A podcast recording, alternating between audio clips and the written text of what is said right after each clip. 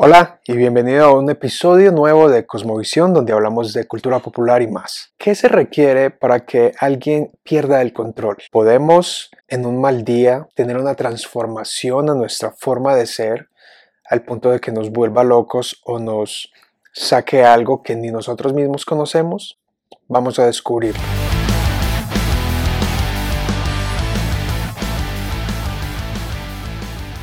El largo Halloween el Halloween más largo, que son dos partes, en donde representa a Batman que va haciendo una investigación. Es en sus primeros días.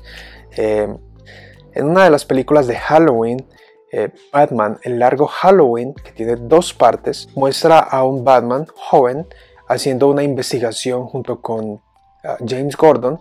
están buscando a quién es eh, Holiday, un asesino en serie que se llama Holiday. Dentro de este plot de esta película aparece también dos caras, Harvey Dent, quien todavía es un abogado de distrito y también hace parte de esta investigación. Todos están preocupados, se involucra la mafia italiana con Marronis, todo ese mundo de la mafia y de la lucha del poder por Gótica. Es un asesino en serie que utiliza un arma y a esa arma le pone una especie de chupa, como de biberón de bebé, para silenciar el, balazo y al lado de la víctima deja una calabaza de Halloween. Al final, eh, Harvey Dent termina convertido en dos caras y eso pues habla de, de acuerdo al doctor Travis Langley en Batman y la psicología, de, su desorden de personalidad y como su lado, por decirlo así, su lado oscuro termina triunfando sobre su otro lado. Por eso es que él utiliza la moneda que tiene la misma cara y a apostar a la suerte. Al final es su novia quien es el asesino en serie. Y todo se reduce a aquellas acciones o circunstancias en nuestro mundo que nos afectan de una forma tan impresionante que nos pueden cambiar para siempre. Resulta de que la que es la actual pareja de Harvey Dent fue la esposa del hijo de uno de los capos italianos de Marroni. Pero resulta de que ese matrimonio fue anulado porque al padrino no le gustaba ella para esposa de su hijo y por si fuera poco ella estaba embarazada esperando ya un niño del hijo de Marroni, Alberto. Estaba embarazada. Él no lo dudó. Nos casamos ese mismo día. Era el heredero del imperio del romano y su padre no podía darle la bienvenida a la familia a un hijo concebido fuera del matrimonio. Traté de luchar, pero ¿qué posibilidad tenía contra el padrino de Ciudad Gótica? Ella dice, y en esta escena es tremendo porque ella dice que su hijo fue destruido. La película por supuesto no utiliza la palabra aborto, pero lo que le sucede a ella es que su matrimonio es anulado y su bebé es destruido es aparente que ella no puede tener más hijos porque en medio de la película hay una conversación varias veces entre ella y Harvey Dent acerca de tener hijos y de que eso mejoraría su relación a futuro. Ella dice, tú sabes que yo no puedo tener hijos. Y él le dice, podemos intentar otras alternativas que no tenga que ser el estilo antiguo. Eso da, parece, ideas de que como consecuencia del aborto forzado que ella vivió, ya ahora no puede tener hijos. Ahora, todas estas películas manejan esos patrones eh, bioéticos que no se hablan abiertamente. Es decir, por un lado nuestra cultura los normaliza, los legaliza, los promueve, pero por otro lado la cultura popular es inevitable que aborden estos temas en medio de las líneas y las escenas de películas de cultura popular y de personajes de cómics.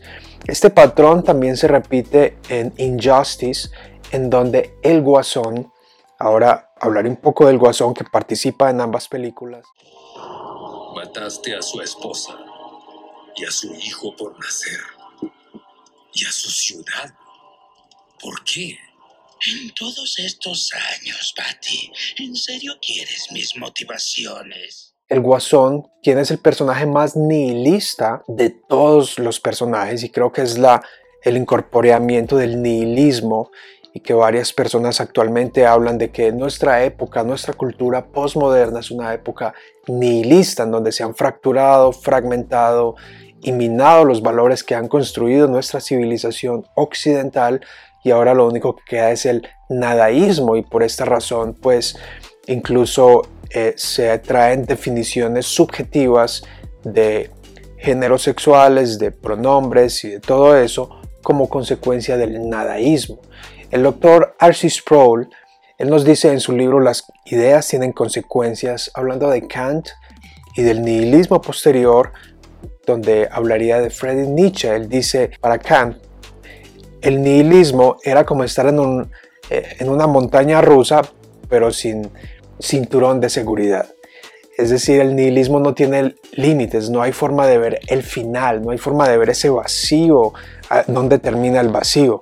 Y eso es lo que sucede. De nuevo, en la película de Injustice es el guasón quien utiliza el gas venenoso del doctor Jonathan Crane, quien utiliza este gas, una toxina, para inducir nuestros peores miedos. Y el peor miedo de Superman, de acuerdo a esta película, es Doomsday, ese monstruo híbrido que es construido con sangre kryptoniana y, bueno, es un monstruo. Y él lo lleva hasta el espacio para al final darse cuenta de que no llevaba a Doomsday, sino que llevaba a Lois Lane, a su esposa. Y por si fuera poco, su esposa estaba en embarazo y una escena anterior muestra que su corazón está latiendo, con su super oído puede escuchar el corazón del bebé naciendo. Esto hace que Superman tenga el peor día de su vida y se convierta en ese dictador mundial que impone la paz por medio de eh, su, eh, su, poder, su superpoder.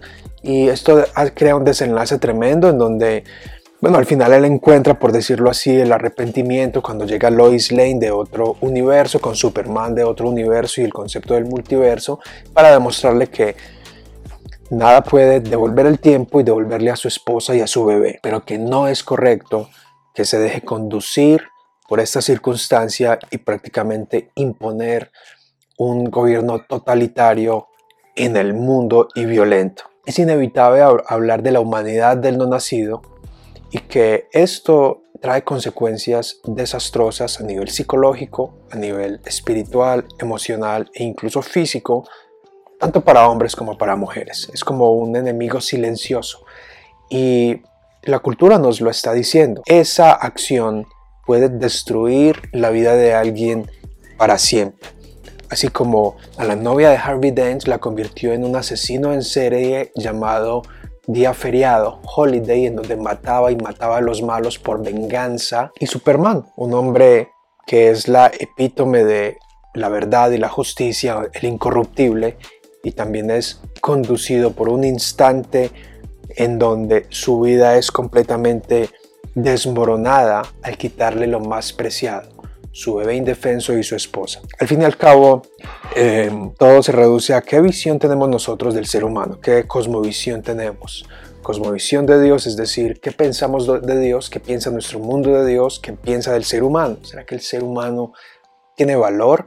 Eh, el autor Roger Resler en su audiolibro acerca de la verdadera historia de Roe contra Wade narra de que los abogados de aquella época del año 73 argumentaban y creían, él parece ser la creencia popular de que la vida humana comenzaba en el momento del despertar, es decir, cuando el bebé pateaba el estómago de su mamá.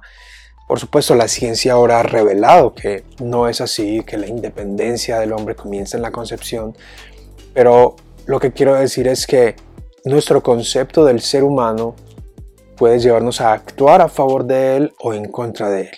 Y son nuestros valores lo que nos sostiene o nos lleva a caer de forma descendente en ese vacío, en, ese, en esa montaña rusa del nadaísmo. Si no hay valores objetivos, si no hay un concepto defendible del ser humano, entonces es como ir en una montaña rusa pero sin cinturón de seguridad. ¿Y qué, imagina, ¿Y qué pasaría si vamos en una montaña rusa sin cinturón de seguridad? Finalmente, quiero citar de nuevo al doctor Travis Langley que deja la cita final del Guasón eh, de la película número 2 de Christopher Nolan, donde dice, la locura, como sabes, es como la gravedad. Lo único que necesita es un empujón. Para este personaje, lo único que necesitamos, tú y yo, para volvernos desquiciados y malos es tener un mal día. Pero que un mal día no nos destruya, Por eso nuestros valores son los que nos sostienen en nuestros peores días. En la Biblia hay un ejemplo de Job, uno del el libro más antiguo escrito según muchos eruditos. Job perdió en un día su riqueza, sus hijos y su familia. Pero esto no lo convirtió en un nadaísta, blasfemo, en un guasón, sino que lo llevó a cuestionar a Dios y a buscar el por qué o el para qué. Y sea dicho de paso, jamás sabe qué sucede detrás de las cortinas. Cuando Satanás se, aparece ante Dios y ese diálogo que existe allí, él no se da cuenta de eso.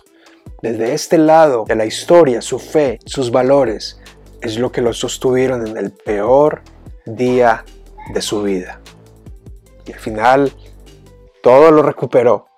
Dios le regresó todo mucho más eh, duplicado. Así que hasta aquí esta reflexión acerca de, Halloween y que para nosotros la locura no sea como la gravedad, que solo necesita un empujón.